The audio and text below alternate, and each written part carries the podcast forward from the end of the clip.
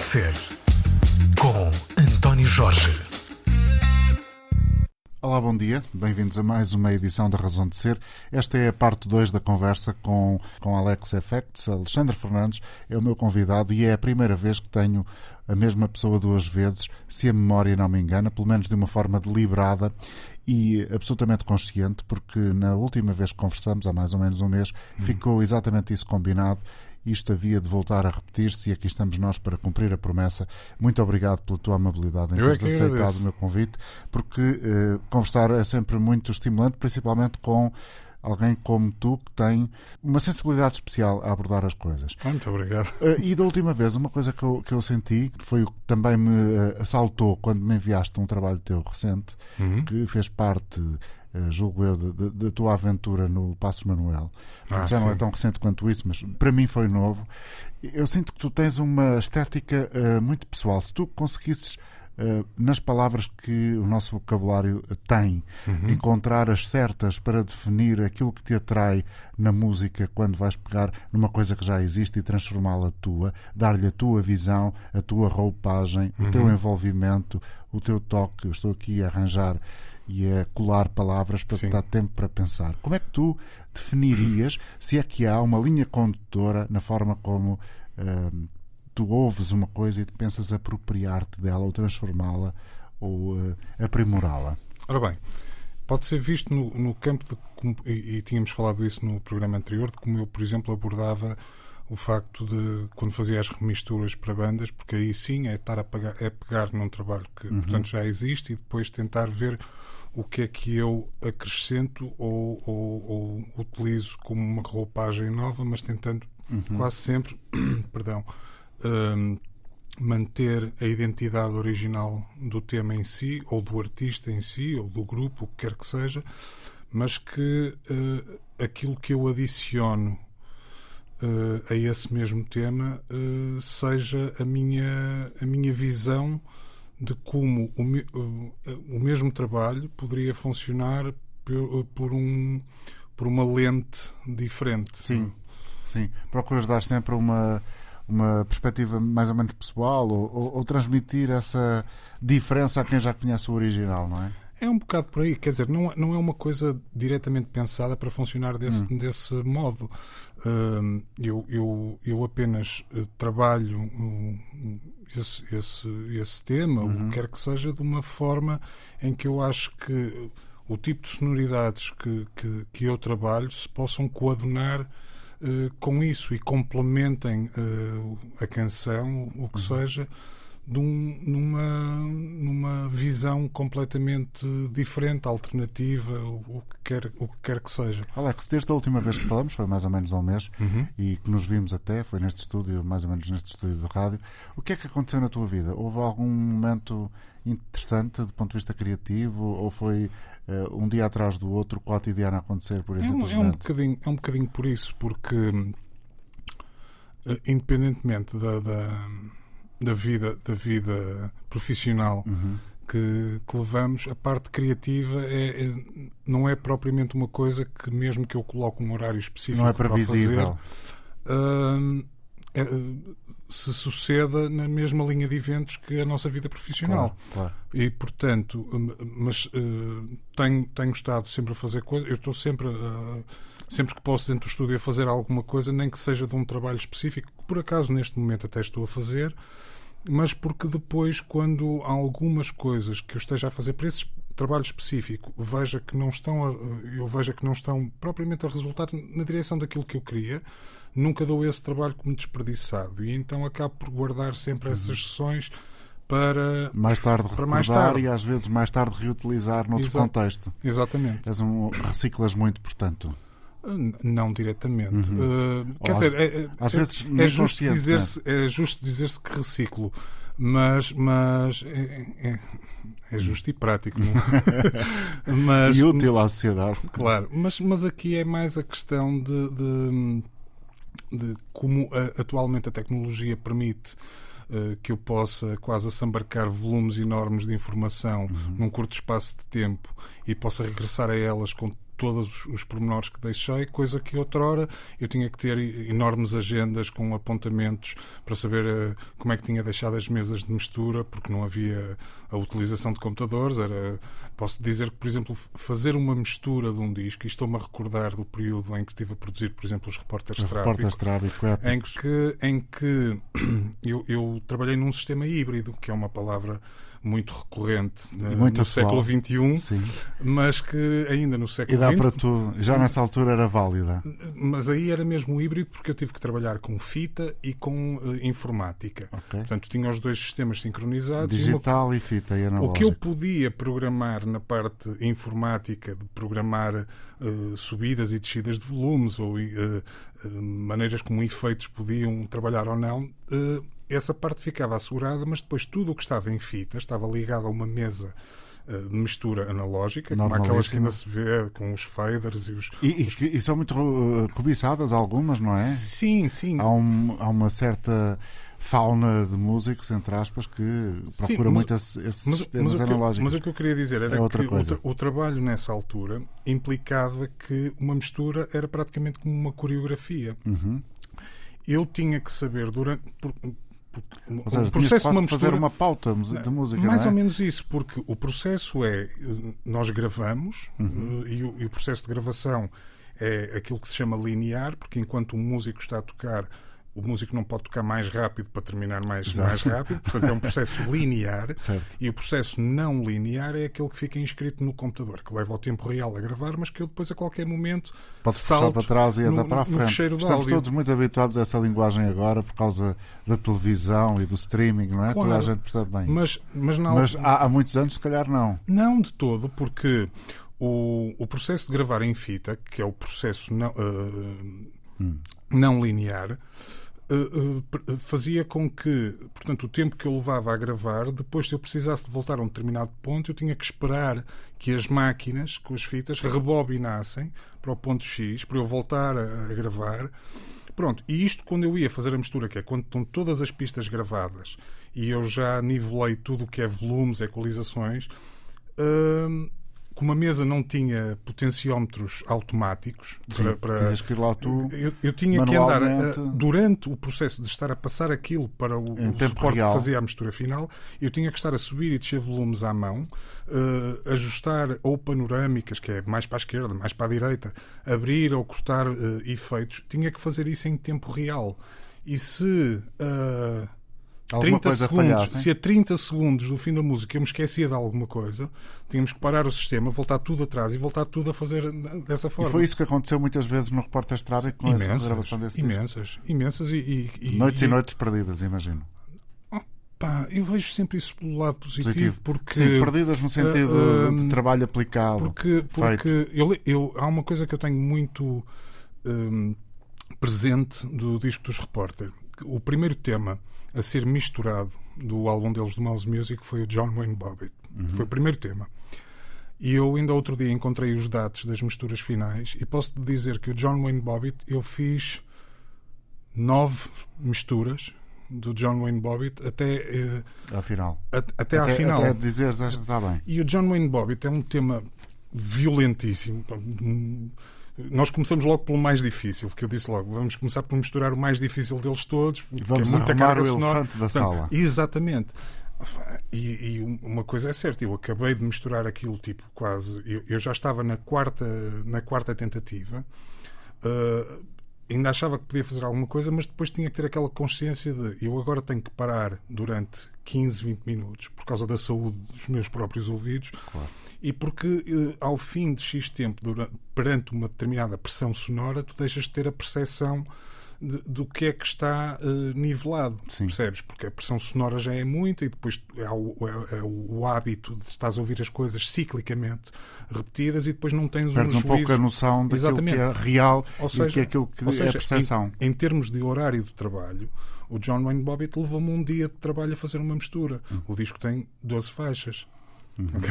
Uhum. Mas tudo isso foi um processo de aprendizagem, porque uh, tu depois aprendes uma dinâmica que quando chegas à tecnologia atual, que podes parametrizar tudo uh, e Nesse gravas... sentido é tudo mais fácil? Percebes? Portanto, a carga de trabalho... Uh... Era uma pergunta.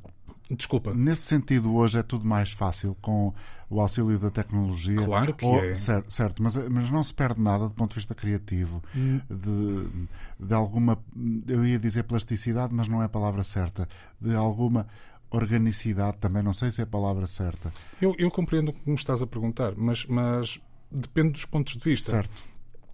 Para mim, que, que, que venho de uma escola que tive que aprender tudo nas, nas, nas máquinas reais e não nas virtuais, a- o avanço da tecnologia proporcionou-me eh, ter como dado adquirido que muito mais rapidamente chegaria às coisas, fim. mas que por outro lado, e exatamente por ter passado por essa escola, eh, essa velha escola de- de- das De máquinas só, com as mãos que na- comecei a dar a perder muito mais tempo nos detalhes de, de poder acertar coisas milimetricamente coisas que eu não conseguia fazer. Tinha que fazer com o fator do erro humano que eu ainda acho que é incrível isso percebes? Não Hum, mas eh, portanto essa hipótese de que a tecnologia me permite ir ao ínfimo detalhe ao milissegundo corrigir essas coisinhas todas faz se calhar com que o tempo que eu perdia a fazer 9, 12 misturas do mesmo tema até encontrar aquilo, eu perco se calhar 12 horas a, a tentar ver se uma equalização de X pistas está à direita, consoante a música vai decorrendo. Portanto, eu troquei um handicap por outro. Olha, já percebi. Tu, eh, há, uma, há um episódio na minha vida que tem a ver com uma noite de descontração absoluta em que eu estava com uns amigos a ver um concerto, não vou dizer exatamente qual, até porque não me estou a lembrar exatamente, mas, mas acho que sei, no- nos maus hábitos, e de repente ao meu lado estão duas pessoas muito conhecidas do, do mundo da música, quer do lado da produção, quer até da, da atuação, da performance, da criação, e, e eu já estava um bocadinho para lá de Bagdade, e, e o comentário foi: estou aqui porque quero ouvir esta banda porque tem uma sonoridade como há muito não encontrava. Tu achas que há eh, nos grupos portugueses uma evolução no sentido de se perceber que começamos com, uma com um determinado rótulo, as bandas tinham todas mais ou menos a mesma sonoridade, o mesmo tipo de produção, porque usavam as mesmas máquinas disponíveis, e com o passar do tempo hoje já, isso já não é tão fácil de perceber, ou ainda, ainda consegues fazer essa distinção? E agora eu eh, fazia ponto final e dizia assim: isto é se me estiveres a perceber. Estou-te a perceber completamente, porque hum, e, se, e se puxarmos a história atrás, hum, a, a chegarmos a um ponto de. Se, se pusermos como o ponto de partida o, o, boom do rock português, Sim. Uh, eu posso dizer que o primeiro disco que mostrou claramente que Portugal uh, conseguia ter um disco a soar como qualquer banda lá fora foi quando os Salada de Frutas decidiram ir gravar o Scanvas lá fora.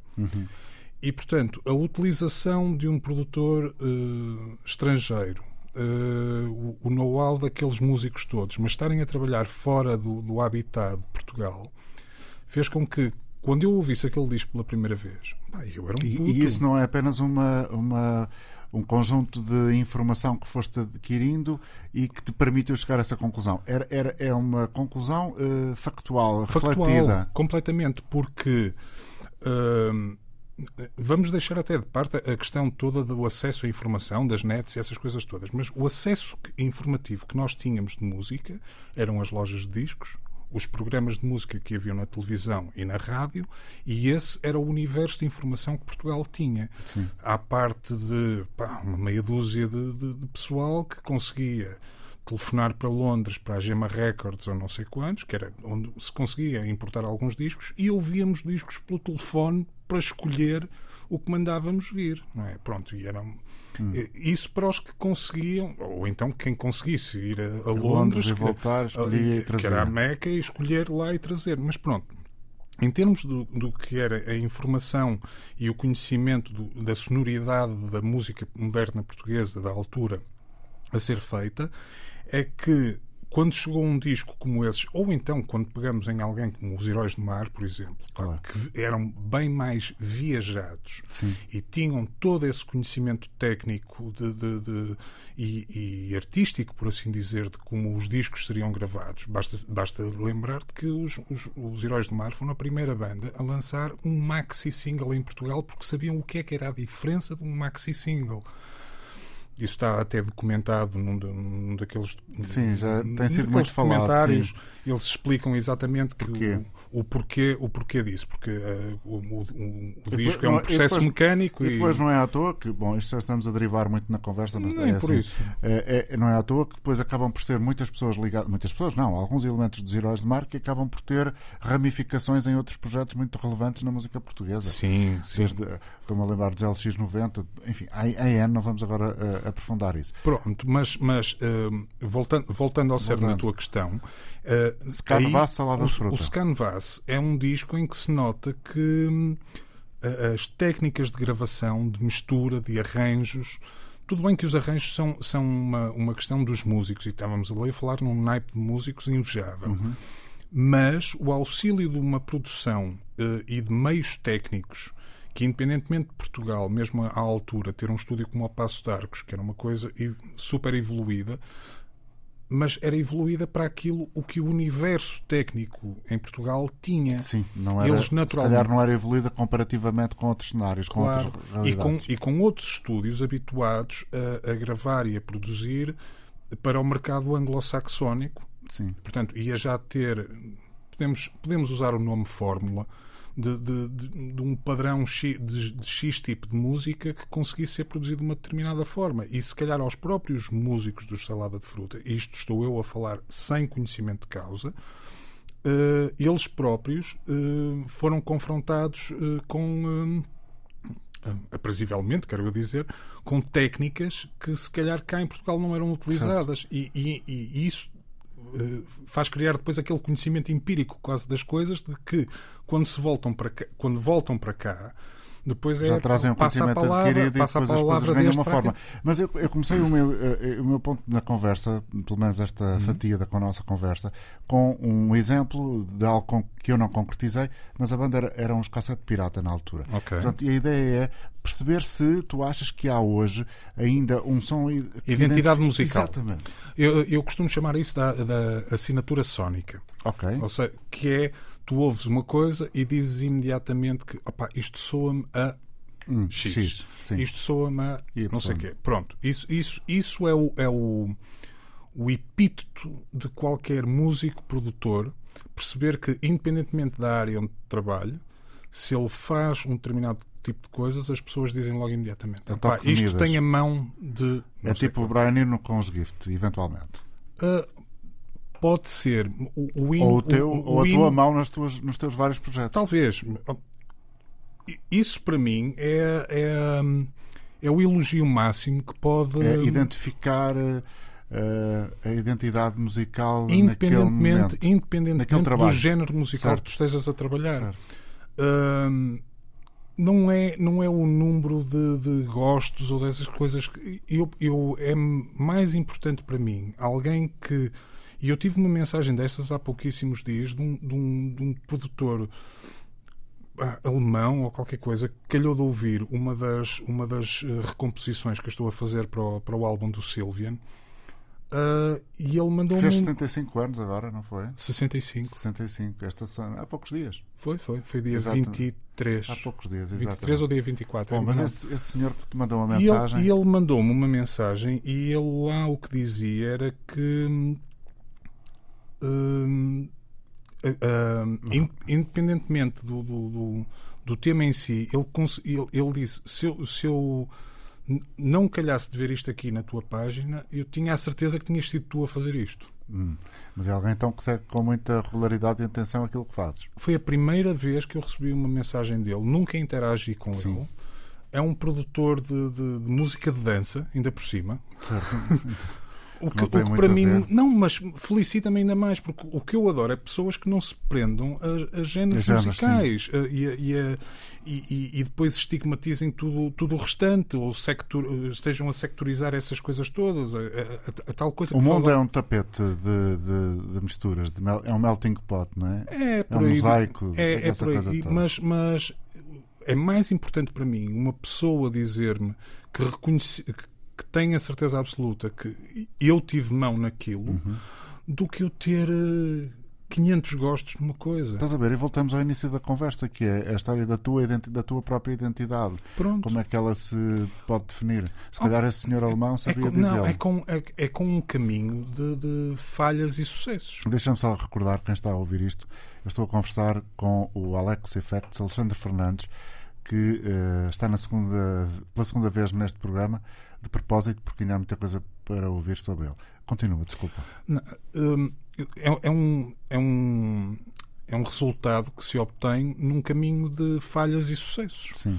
Percebes? Porque mesmo o, olhando para trás de, de todas as coisas que eu fiz, há, há coisas que eu posso não me sentir tão. eh, eu não quero dizer que, que- com o termo de não me sentir tão orgulhoso. Não, eu, eu- eu sinto-me orgulhoso de todas elas, porque mesmo sendo pontos que eu considero tecnicamente ou, ou- ou em termos de performance mais fracos, Sim. Mais frágeis. todo- todos eles eh, foram parte dos, um- dos, um- um dos autoensinamentos que eu tive de um caminho de aprendizagem. Portanto, Hum. eh, eu, eh, eu ainda há pouco tempo, hum, e, e sem querer tocar nas, nas coisas eh, do, do Spotify, eu reparei que eu estou, eu estou a retirar as minhas coisas todas do, do Spotify e reparei que em termos da página de, de artista, o, te- o tema que eu tenho lá com mais eh, streams é uma remistura que eu fiz os The Weasel em 93 ou qualquer coisa assim, de um tema do terceiro capítulo. Não é propriamente das remisturas que eu mais me orgulho. eh, go- eu gosto dela, percebes? Mas curiosamente é o tema que mais streams tem, E porquê é que isso acontece? Tens alguma ideia? porque são os The Weasel. Sim, ok, claro. porque são os do Weasel. Ah, e, e porque alguém até me dizia assim: "Epá, mas tu tens. ah, isto quando ainda tinha alguns uh, lançamentos lá, mas, mas tu tens não sei quantos uh, plays no Spotify. Eu disse assim: "Ah, tenho, mas uh, 90%, 90% ou 80% deles são aquela remistura. Uh, que curiosamente a Amy nem me pagou nem nada, mas, estou-me estou-me danando muito para, muito para isso. É, é, é aquela coisa de perceber: ah, tu tens. X streams de uma coisa que não é propriamente identificativo do teu trabalho, mas que é um ponto que foi eh, fez parte desse, desse trajetória de claro. aprendizagem, percebes? A, a- a oportunidade que artistas, eh, editoras me deram ao longo dos anos de poder fazer trabalhos de produção, trabalhos de mistura, Alex, de faz-me só remistura. um favor. Recorda só, eh, para quem chegou agora e, e não, não está a ver o que é que já fizeste, o que é que já fizeste? Os Gift, por exemplo, os Isso são coisas mais recentes, Sim. mas eh, pá, vai desde Bizarra Locomotiva, The Weasel, Repórter Estrábico, Gift, eh, Moura, Depeche Mode, Recoil, eh, Radiohead. Já andaste com as mãozinhas em várias, pá, várias coisas. hum, Não, não- não- agora, agora eu não- assim, é que seja uma lista Sim, infindável mas de coisas, mas, mas são, sabemos são- que é muito. Repórter Estrábico, já falamos aqui. Hum. Hum, como é que foi esse período do- dos repórteres Estrábico? Foi um, período particularmente eh, divertido? Muito, muito. Muito porque começou Estamos no quê? No final da década de 90, não é? Ou a meio? eh, eh, A o- meio. O meu primeiro trabalho com eles até ainda é em meados. eh, De 80? eh, não, 90. inícios ali de 90. 93, Eu já me 90, perco muito no tempo. mais ou menos por aí. Sim. Porque eh, Tempo na altura o manager deles, que era o, o Zé Carlos, eh, propôs-me fazer uma, uma remistura para um tema deles do álbum do Umbigo, que era o SMLXL. O José Carlos do Mundo de Aventuras? Exatamente. Ih, Ele foi manager deles. E, tantos estão velhinhos. e, e- e lembro-me eh, lembro-me de termos uma reunião em casa do Zé Carlos com os repórteres todos. Eh, e que o Zé Carlos traz a, a, foi a, a, reunião mais sui generis por causa de uma remistura que eu tive até hoje. Porque estávamos em casa dele uhum. a ouvir o tema e o Zé, com a banda, diz assim: Quais são as tuas ideias para a remistura? E, e nunca ninguém me tinha colocado assim as coisas. Eu estava a ouvir o tema eu disse assim: uma coisa é certa, o, a, bateria, a bateria e o baixo eu não, não vou utilizar. Ainda era aquela fase que, e vou pegar em assuntos que falamos na primeira parte da entrevista, em que eu estava a pôr mais o meu cunho à frente da remistura e, e o material da banda como quase segundo plano. Ok. Portanto. Uh, e lá está, o processo de aprendizagem, porque depois, mais tarde, eu disse: foi um erro tremendo, tudo bem, que o Maxi até é porreiro, é uma releitura completamente diferente do SML XL, mas nessa reunião eu disse assim: ah pá, pronto, opá, bateria, a bateria e o baixo originais não vou utilizar, porque a ideia é, é ter um, um, produto que funcione um, uma parte para rádio e aí eu faço uma versão mais lenta e todas as restantes serão para clubes, eh, uhum. mas sem ser uma coisa declaradamente de, de dança, de, de para, para, para ser um sucesso. Não, era porque eu sempre naveguei era para servir nas coisas mais alternativas sim, mas, e os próprios. Arty. Sim, e os repórteres em si eram era, uma banda exato, arty. Portanto, estávamos em, a fazer ali uma sinergia de dois mundos. E lembro-me que nesse momento o, o, o João Bruschi, o baterista, e o disse assim: então pronto, eu não faço mais nada aqui nesta reunião. Vou indo. uh, mas eu acabei depois por perceber que aquilo era um bocado de humor muito, muito peculiar de Sim. todos eles e que se coadunava muito com o meu. Uh, e, e lembro-me que o, o Ferrão, o Zé Ferrão, disse uma coisa qualquer, já não me lembro o que é que foi, mas que gerou uma confusão com toda a gente ali dentro. E toda a gente ficou a discutir. E o Ferrão chegou à minha beira e disse assim: Eu gosto é disto, é de lançar a confusão e eles ficarem todos chateados e depois eu só ficar a ver de fora este espetáculo. muito, muito bom. Opa, e, eu encontrei, eu encontrei naqueles tipos uns gajos com um humor uh, absolutamente incrível. Pronto, o Maxi saiu. Uh, o, o Olaio já não estava com eles nessa altura, Sim. era o, o Luciano, o, o, Gonçalo, eu sempre chamei de Gonçalo, que era o nome dele. Sim.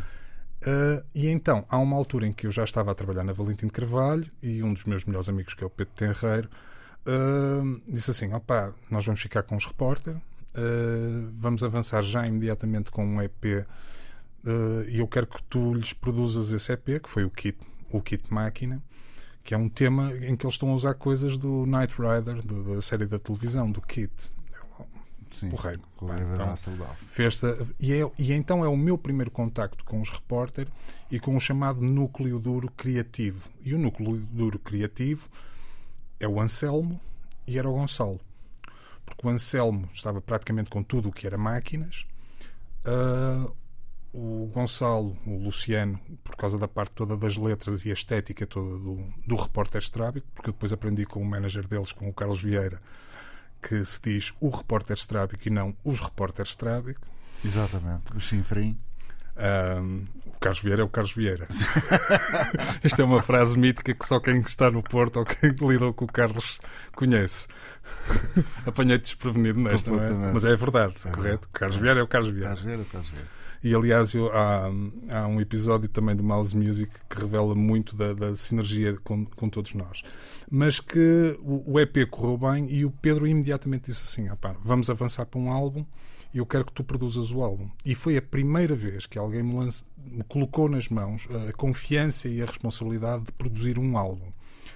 E eu olhava para a questão de produzir um álbum não pelo lado técnico da coisa. Uhum. E, e, e, percebi muito rapidamente que produção, e tinha estudado bastante sobre produção e tudo, hum, produção ia muito além da parte técnica, ia da, além, uh, incluía tudo o que uh, pudesse auxiliar a parte estética da banda em termos sonoros, uh, como é que tu conversavas com a banda e fazias toda essa, essa assemblagem de ideias e de, e de experiências no fundo, que quisesses como, fazer. Como passavas a mensagem, como é que a pedagogia te podia ajudar Não, a chegar a determinado ponto? O que é que eles queriam fazer, Exato. o que é que eu hum. podia uh, ajudá-los a fazer isso e, e com aquilo que, que, que eu julgava que podia ser melhor, podia complementar também essas coisas. Ou seja, Portanto, uma boa experiência de comunicação uma excelente, uma excelente porque, porque o disco foi gravado, uh, o disco foi gravado em três fases. Uma primeira fase era aí uh, eu e o Anselmo na sala de ensaios deles no, no Stop, uh, completamente em programação. Só a programar, a fazer sampling, fazer sequenciação, essas coisas todas. Uma segunda fase, num dos estúdios do Rui Souza, não me lembro qual era o estúdio, mas era ali para, para a zona da, da de Quental, uhum. coisa, onde gravamos aquilo que já estava determinado que o Aria Master em Vigo uh, era o estúdio onde iríamos fazer as coisas. Aliás, o Aria Master durante um período, um bom período de tempo, foi tipo o estúdio base da, da Norte-Sul para gravar uma série de, de, de, projetos, como por exemplo foi o caso do primeiro disco do Berg, Uh, foi o disco das Amarguinhas, uh, o segundo. E, e o Aria Master tinha uma, um, uma qualidade de estúdio muito grande e tinha a vantagem de que eles arranjavam-nos local onde, ficarmos a, onde ficássemos a dormir lá. Uhum. Portanto, foi aquela experiência de eu ter que tirar uma licença sem vencimento na altura da Valentim de Carvalho para ir viver com os repórteres para Vigo. Uh, e, e, então aí é que tu tens a experiência completamente diferente. É imersão. É uma, é, uma, é uma experiência um bocado como os Depeche estiveram em 86 a gravar o Black Celebration, que eles viveram o disco. Uhum. Eles uh, entravam à hora X e saíam à hora Y do estúdio e, e vivia-se o disco, porque não saíamos para fazer absolutamente mais nada. Uh, e, e as, as duas pessoas porque nós dividíamos mais ou menos as, as casas onde ficávamos a dormir, ou quando ficávamos num hotel ou qualquer coisa assim, e quase sempre era eu, o Gonçalo ou, uh, e o Anselmo. E o Paulo Lopes e o Manel vinham quando tinham que gravar as partes deles, porque o Paulo dava aulas, o Manel trabalhava como numa empresa ligada a textos, porque ele é designer de moda e e, portanto, eles vinham quando tinham que gravar as partes deles uh, ou quando vinham para processo de misturas ou qualquer coisa assim. Portanto, o núcleo duro mesmo que podia libertar-se e estar a 100% no disco era eu, o Anselmo e o Gonçalo. E isso permitiu que a vivência com eles os três desse para perceber que partilhávamos todos do mesmo tipo de humor hiper sarcástico, hiper uh, seco british Uh, e principalmente eu e o Gonçalo nisso éramos, éramos quase unha e carne. Daí que o disco tenha uma porrada de samples dos Monty Python, que felizmente o disco nunca teve o, por um lado o disco nunca teve o sucesso que merecia, porque senão a Valentim Carvalho era, era processada a torta e a direito, porque nós usamos samples até dizer mais não, do, do, de Monty Python, Thunderbirds, aquele disco é um, é um zapping completo. Mas foi uma lição não técnica, mas foi uma lição de vida para mim muito grande esse disco, porque foi a primeira vez que eu tive que encarar essa coisa do que é produzir, gerir uma banda, gerir uh, má, más disposições, gerir, gerir egos. Eu tive que. Isso houve, é coisa, houve dias, deve ser coisa muito difícil. Ah, eu, eu, eu vou contar este episódio porque, porque pá, o Gonçalo já cá não está, mas eu tenho a certeza que ele não se importaria que eu o contasse. Um, um dos meus temas favoritos do disco foi o Lolita, sempre. Acho que foi. Eu entreguei amor a todo aquele disco, mas ao Lolita entreguei, entreguei com muito mais, porque era um, um tema lindíssimo. E lembro-me que uh, atazanei, que é um termo muito, muito portuense, muito a cabeça ao Gonçalo para gravar, para como ia gravar a voz para aquilo. E o Gonçalo foi das, das vezes em que dizia assim: é pá, isto não me está a sair bem hoje, porque se calhar uh, caiu mal o jantar e não sei quantos. Havia sempre uma desculpa. Havia sempre uma desculpa e aquilo nunca estava a sair como eu queria. E então houve um dia em que eu disse assim: é pá, uh, vamos fazer uma coisa. É hoje. Vamos fazer uma coisa. Eu vou-te pôr o status de estrela completo aqui dentro. Pá, vocês vão apagar tudo que é luzes. Mas foi mesmo, apaguem-me tudo o que é luzes. O que é que tu precisas de luz aí dentro? E ele disse: Não preciso, eu sei a letra de cor. Ok, eu vou mandar apagar todas as luzes. Desliguei até a luz dos, dos monitores do Pro Tools, porque ele mesmo na sala de gravação podia ver o reflexo das luzes. Sim. Noite cerrada, já deviam ser tipo duas da manhã, e só se acendeu tipo uma vela lá para dentro. Isto, assim, isto vai ser tipo a Helter Skelter. vamos, vamos fazer a coisa mesmo à, à vedeta. Mas também te digo, uh, é o último take. E se não acertares, este tema não sai do disco. E ele sentiu a pressão. Mas, mas teve que ser. Eu, eu, eu, eu fiz sempre as coisas na, na, na, na maior paz e, e, sempre tudo com um sorriso na boca para toda a gente. Tudo funcionou sempre bem, mas naquele, naquele tema era, eh, eu precisava que aquela voz gravíssima de barítono dele pá, Exatamente. Eh, quase transpirasse, porque o tema pede isso, não é? Hum. Quer dizer, Vladimir Nabokov, toda, toda, essa, toda essa coisa. E eu precisava de alguém que estivesse ali com aquele ar muito lânguido. De, de, precisava disso e ele sabia que era isso preciso. E então eu disse assim: opa, eu vou chegar ao, ao extremo que é pôr-te mesmo na, na, na, cena de, de, de um ambiente quase. completamente. Pá, e, e disse-lhe: se não acertares a este take, acaba-se o Lolita aqui e o Lolita não sai no disco. Hum. Pá, ele, de fio a pavio, terminou, acabou aquilo. Cortamos a última parte porque ele mandou um palavrão no final. Foi, isto já está bom? Oh. Claro, imagina. E eu disse assim: vamos embora. Pá, e dei-lhe um abraço enorme. Estávamos os dois em lágrimas, pá, porque foi, foi a performance como, como devia ter sido e foi tudo num take. Foi tudo num take. Num...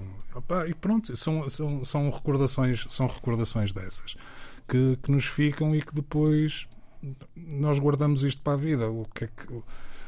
Mas lá está. e é consegues que... partilhar e, e, trocar ideias com alguém sobre isso? Com as pessoas que estiveram lá com, com o Gonçalo? Já não, infelizmente. Mas uh, ainda consegues. Uh, uh, exercitar essas memórias, essas recordações com um interlocutor ou, ou é difícil?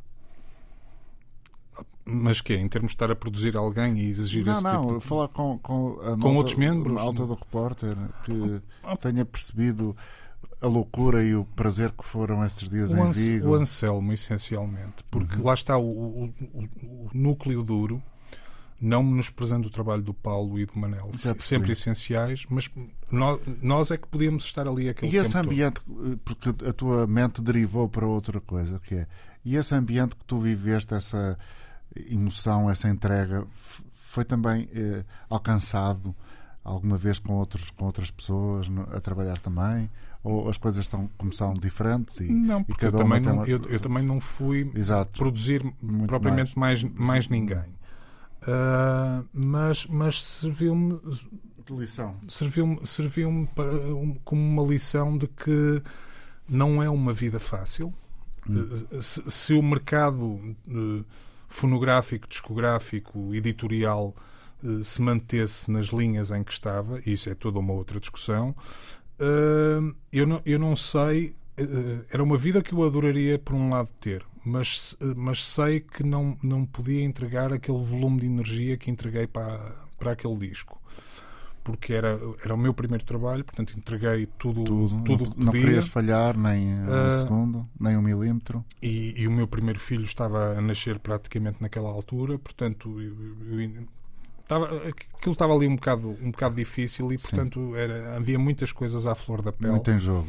E, mas mas hum, lá está, não, não voltou a haver essa, essa, essa oportunidade com outras bandas porque eu também cedo comecei a perceber que a demanda uh, e a minha, tanto a demanda quanto a entrega que eu fazia uh, era, era muita. E depois eu, eu, eu, eu ainda consigo desligar o modo de estar a, estar a trabalhar e entregar aquilo a 100% naquele momento e saio do estúdio e passado pá, 20 minutos ou qualquer coisa eu Já desligo e, e estou noutro percebes? Mas enquanto estou ali, estou a entregar aquilo tudo e, de, e depois eh, não, não consigo admitir que me, que me estejam a trabalhar abaixo desse nível.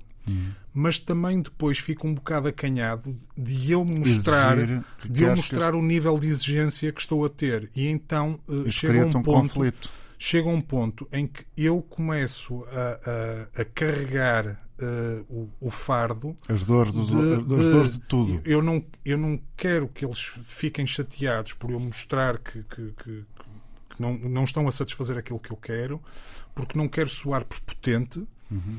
Uh, mas depois, ao mesmo tempo, fico naquele passo de que eu devia ter dito porque senão as co- e, esse momento do Lolita foi o único momento em que eh, Ou eu, fiz racha. fim pé. Ou vai Eu fiz racha. fim pé e a, e a coisa resultou. E houve um dia, aliás, em que os músicos não estavam, eu estava, estava a preparar misturas e não sei o quê, e com o assistente de produção, um, um espanhol que era o Miguel, e o dono do estúdio, eh, que era o Ancho, eh, eu disse assim: opá, vocês perdoem-me a minha, a minha pergunta, mas eu vou ser extremamente honesto. Isto é o primeiro álbum que eu estou a produzir a uma banda. Eu nunca produzi uma banda na vida. Pá, vocês já receberam aqui produtores de toda a ordem e feitio, mas não sei o quê. Pá, eu, eu estou a tomar decisões corretas quando. E eles disseram assim: pá, tu és um gajo extremamente metódico. tu és um gajo extremamente metódico. Tu vens para aqui com. eh, cadernos, capas com ano- anotas tudo, porque eu anotava tudo, parâmetros de, de processadores de efeitos e não sei o quê, e, e ao mesmo tempo eh, mexe com o que é o processo criativo dos gajos. Isto é o que devia ser um produtor. Eu dizia, "Pá, mas eu não vou aguentar uma. E, e eu, opá, obrigado, mas não sejam simpáticos comigo, digam-me porque eu preciso de corrigir aqui coisas. Mas eu depois disse, opá, se, se eles acham que isto é a imagem do que deve ser um produtor, a carga que aquilo me estava a colocar, cedo deu para perceber que não era propriamente a vida que eu queria ter a estar só num local de produção a trabalhar para bandas. É demais, não é? É muito. É muito, mas há pessoas talhadas para isso e eu respeito-as, percebes? E foi aí que eu também comecei a perceber que eu não funcionava bem eh, muito tempo a trabalhar com grupos. Fosse a produzir, fosse a ser músico integrante num projeto, porque meu, a minha tendência para começar a controlar as coisas e a dizer o que cada um tem que fazer Control freak. é um bocado, é- que é um bocado a imagem do Alan Wilder, percebes? Por isso eu identifico-me tanto com ele e ele acabou por perceber que se identificava bastante comigo e daí, e daí eh, essa coisa de que quando eu conheço o, o, o Icon e percebemos que somos assim, acabamos por ficar amigos, que foi a coisa mais incrível. Para mim é é a melhor coisa que me aconteceu de todos estes anos. Foi ter conhecido um gajo que para mim foi sempre uma inspiração. Ah, e que de repente e eu percebe- percebo que funcionam percebemos da que mesma funcionamos maneira. da mesma maneira. Como seres humanos e como eh, criativos, eh, Sim. se quiseres. Sim, Isso é altamente estimulante. É, é, mas é lá está. é, Mais é a uma ideia vez, já- é parte, é parte da- de um processo que Sim. teve que ser uma caminhada Nada. de falhas e de sucessos até, até chegares e perceberes isso. Uhum. Estou a conversar com Alex Effects, Alexandre Fernandes, que é o convidado desta edição de hoje da Razão de Ser. Já cá tinha estado há um mês, a conversa correu tão bem que apeteceu-me repetir e estamos a cumprir a promessa. O Alex já falou aqui detalhadamente como foi produzir Repórter Strábico, uma das bandas mais. Como é que tu lhe chamarias? Emblemáticas, icónicas da história da música, da chamada música. Isto é muito, Singulares. é muito velho que eu vou dizer. Singulares. Sim, mas eu ia dizer da música moderna portuguesa já não existe essa, essa concepção há muitos anos, há, há décadas se calhar. Pois, falar-se de música moderna portuguesa É um é, contra- é quase como aquele. contrassenso. não, não, é um Então. bocado aquele lugar comum de quando um tipo chama música clássica só por, há música erudita. Exato, exatamente. Tem violinos, é música clássica. É, pois, é uma maneira fácil e, e preguiçosa de Pronto, é um bocado um coisas. Lugar comum. Bom, e, e se voltarmos ainda mais lá atrás, ao- ao- aos tempos da amnésia? Ou é um Ui. tempo que queres esquecer definitivamente? A amnésia, para quem não sabe, foi provavelmente uma das primeiras grandes eh, discotecas da zona norte do país, que, enfim, na altura já havia raves, não? Já, já estávamos nesse conceito? Não, não, não. é As, muito a- a- rave- as É- raves é são anos 90, 90. São, Sim. são inícios dos anos Isso é 90. fini- finais dos anos 80. É finais não dos anos 80, ou seja, é o boom todo do, do, do house Hum, de, de Chicago, Detroit Exatamente. e do Acid House. exatamente. Ah, bem, e aquele clube ali em Francelos foi feito praticamente. aqui- Aquilo era o antigo Iodo, que era uma casa de rock Exatamente. e de faca e alguidar. Como Não é? convém, cá para cima. É, não convém nada, é mais uma coisa Mas, preguiçosa mas, de mas dizer. pronto, e hum, Olha, o David Bruno é que ia gostar muito desse universo. não o conheço pessoalmente. Sim, mas é Ele muito deve ser um gajo É absolutamente incrível. É mesmo. Eu acho, quer dizer, conheço-me mal, mas eh, também conheço esse tipo de conversas. Mas é este universo do- da amnésia, da faca de alguidar e, de- e da vida de Gaia. Sim, que é um mas, mas, mas espera, eu Faca e Alguidar também digo isso de uma ópera como Madame Butterfly. Por é, uma, é uma exemplo. ópera de Faca e Alguidar. Mas não não é? era esse faca e alguidar que estavas a falar. Ok. Ahm, mas mas ah, ahm, a capacidade de, de um clube eh, completamente montado numa estrutura de betão, sem nenhum acabamento absolutamente eh, estilístico, o que é que seja, Aqu- aquilo é- era quase o brutalismo. à Tuga. É o Tugalismo. Brutugalismo. ok, arranjamos agora aqui uma nova, Uma nova uma nova sigla. Brutugalismo. Olha, a malta de, de arquitetura que estiver a ouvir, Está registado. está registado. O Brutugalismo, eh, o, o epíteto deve ter sido mesmo um, um local como a amnésia, que não, não, não, não restou pedra sobre pedra para se ver. Literalmente, Zero. foi, Zero. foi com os porcos, basicamente. Pá, e, e aquilo, e aquilo antes disso, ainda se- antes do final mesmo, ainda lhe deram um nome copiado de uma discoteca de Ibiza que era o KU. Não, não faço ideia. E curiosamente, o Amnésia é feito à imagem das discotecas de Ibiza da altura. Sim. E como é que tu foste lá parar? Pá, eh, Eu trabalhava na altura eh, naquela discoteca, discoteca, eh, loja de venda de discos, Sim, que era a Bimotor, certo. quando abriu no Porto. Sim. E Foi absolutamente eh, histórica também. E lembro-me que eu, eu levava muitas vezes para lá as minhas caixas de ritmos e estava lá a programar e punha aquilo a tocar e punha discos sincronizados por cima daquilo. E houve um tipo, um cliente lá que era dono de uma discoteca em Penafiel, que era o Paranoias. E o, gajo, e o gajo ficou completamente siderado de ver aquela coisa, de eu estar a programar e, e a fazer beat matching com Este é discos que era. e estamos em 87, 88. Eu tinha 17, 18 anos, era por aí. Estavam as rádios piratas no auge. Completamente. Sim. Eu andei por algumas. Sim, claro. A Delírio, a, a- já, não, já não me lembro mais quais. Mas pronto. E então eh, ele diz assim: "Ó pai, eu tenho uma discoteca em Penafiel, eu tenho que para lá uma caixa de ritmos, nunca ninguém pegou naquilo. Não queres ir lá dar um. um ir Tirar lá uma tarde e àquilo. não sei quantos. E então, como a Bimotor tinha vendedores que iam às discotecas, Uhum. eu fui com um deles, uma vez lá, uma, uma matiné qualquer.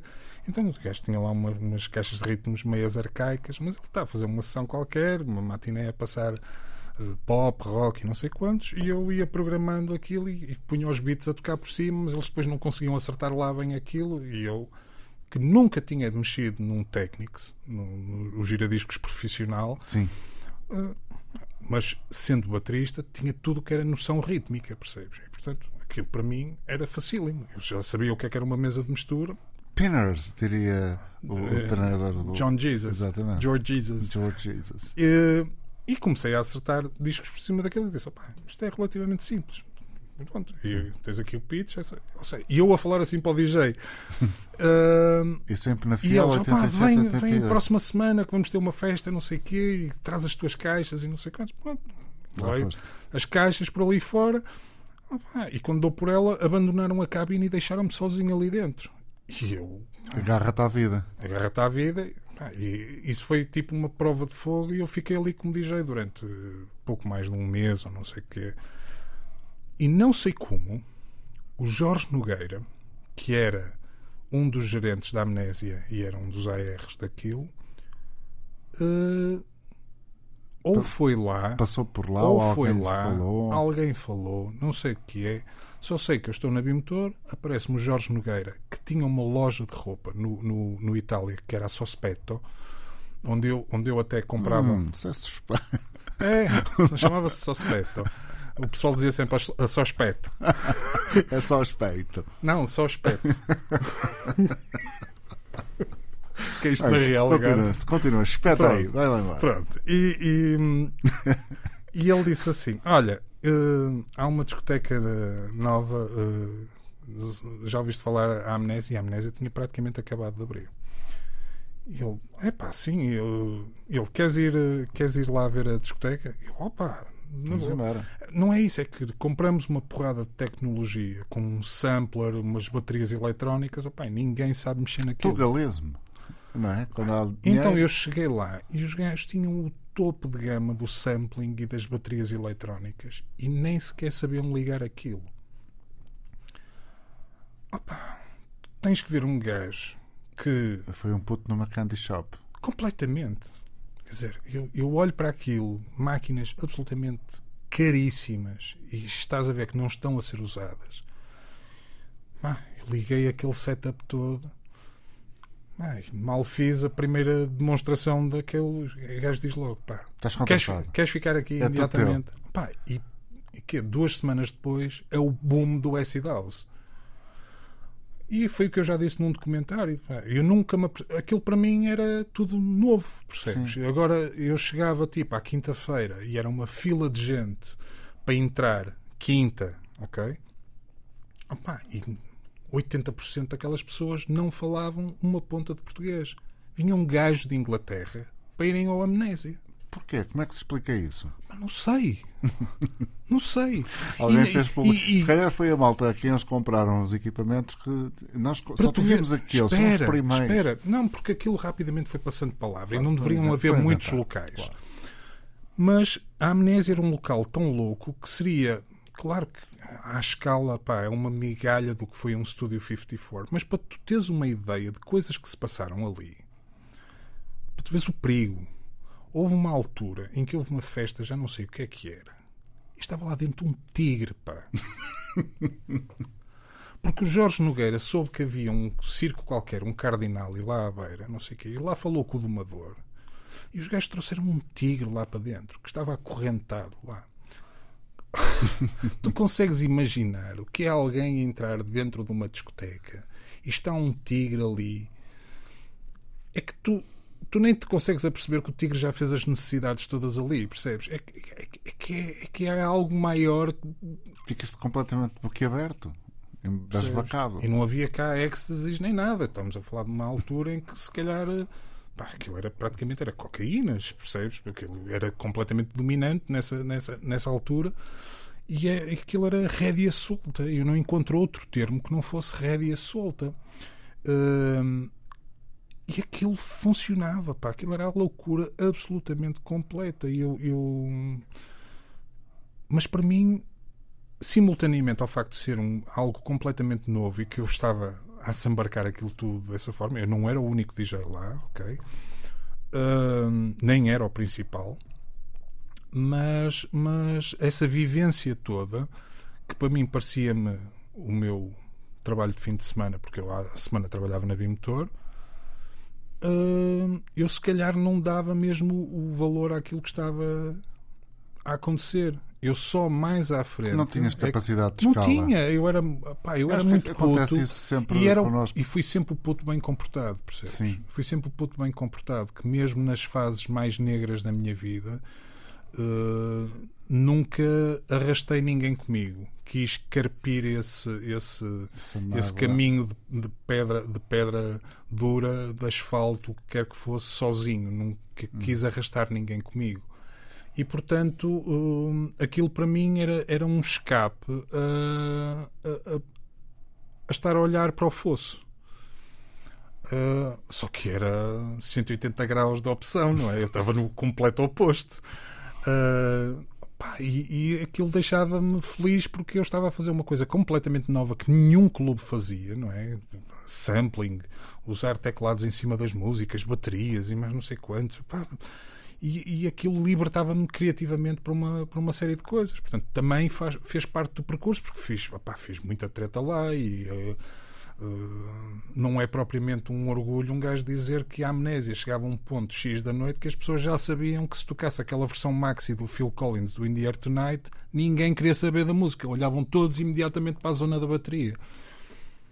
Uhum. Percebes? Uh, pronto, pá, são, são episódios, fazem, fazem parte de, de, de tudo aquilo que tu foste, és e serás. É, é incrível como é que conseguiste escapar vivo. De ah, vivo de lá. Opa, porque eu era. Porque eu era. Opa, porque eu era um puto. Uh, apesar de muito muito tímido e muito muito introspectivo e, e hum. pá, devo dizê-lo sem falsas modéstias sempre bastante educado uh, não alinhava naquelas, na, naquelas bezainas. Percebes? loucura total. Não bebia álcool, Sim. não bebia álcool, não tomava drogas. Portanto, nunca te passaste uh, Opa, passei, por, passei por algumas drogas, mas, mas no mesmo momento em que entrei, tomei a decisão de que nunca voltaria. Certo. E, e, e fiz pé fincado disso e, e consegui fazer, e, e tenho orgulho disso. Opa, se posso é ter perdido algum do, do, da, da, alegria das coisas com que os outros viviam efusivamente isso. Pá, mas as, as pessoas, se, se não começassem a noite no Amnésia, era mais do que certo que iam lá acabar, porque era a que fechava mais tarde de todas, porque pá, só tinham uns vizinhos ao lado que por acaso nunca chatearam. Como eu te estava a querer dizer, isto é uma fase em que o DJ não era a figura de proa dessas coisas, uhum. percebes? Não, não, era não havia, tudo. Não havia essa coisa. Era o conjunto. Era, era, o conjunto que funcionava. E, e, uma boa parte desse staff, era isso que eu queria dizer, uma boa parte desse staff, inclusive é pessoal que trabalhava nos bares, era muito pessoal ligado à moda. Muito. Uh, muitos deles ainda hoje estão no, no mercado da moda, como produtores de, de sessões fotográficas. Uh, um, deles, um deles, aliás, tem uma loja ainda de roupa, mesmo ali ao lado da, da, da Casa da Música do Porto. Essa, essa mística ainda existe hoje com uh, os sítios que compõem a noite, que as pessoas se encontram. Temos que citar sempre o Lux e temos que citar pessoas como o Rui Vargas, temos que citar pessoas como a Inês, eh, como o Zé Pedro Moura, Pá, e todo esse, é toda essa escola, porque o Lux será, talvez, atualmente, e perdoem-me os, os, entendidos, porque eu, eu, continuo a ser um outsider destas, destas coisas, uh, mas, mas são entidades. Uh, mas não tens vivas. réplicas no Porto. Infelizmente, porque o Porto já foi figura de proa disso mas não há um mercado que absorva 120 mil DJs. E a, e, a, e, a, e a, pandemia veio comprovar exatamente isso, porque o período antes disso era toda a gente era DJ, não é? E veio a pandemia e agora toda a gente é influencer. E o momento em que se idolatrou o DJ e se pôs ele em cima de um palco com luzes como se fosse uma, uma, uma, estrela de rock. É um momento em que se virou completamente o propósito destas coisas, estás a perceber? Em que a música passou completamente para segundo plano. Aí é que se dá o grande erro. E é, e é, e é aí que as pessoas-chave dentro da, da, da, cena musical e cultural vão continuar de pedra e cal porque, porque são a velha escola das coisas. E é, e é aí que eu não queria ter este espírito tão saudosista, porque há pessoas que querem fazer a diferença, mas que foram completamente engolidas por esse, por esse novo modo de estar das pessoas em que acham que o status social de, de, achavam que o status social de ser DJ era o suficiente para se sobressaírem no que quer que fosse, percebe? Alex Effects, muito obrigado por teres aceitado esta segunda volta. Eu é que agradeço. Uh, vamos deixar a possibilidade de uma terceira no ar, mas daqui a alguns, algum tempo, um tempo suficiente para podermos uh, trazer coisas novas. Obrigado a todos pela atenção, espero que tenham desfrutado quem quiser pode voltar a escutar desde o início ou como quiserem, de uma forma linear ou não, no uh, serviço de podcast que esta rádio tem e, claro, nas plataformas habituais que uh, já todos conhecem. Obrigado, bom fim de semana, até dois a oito dias.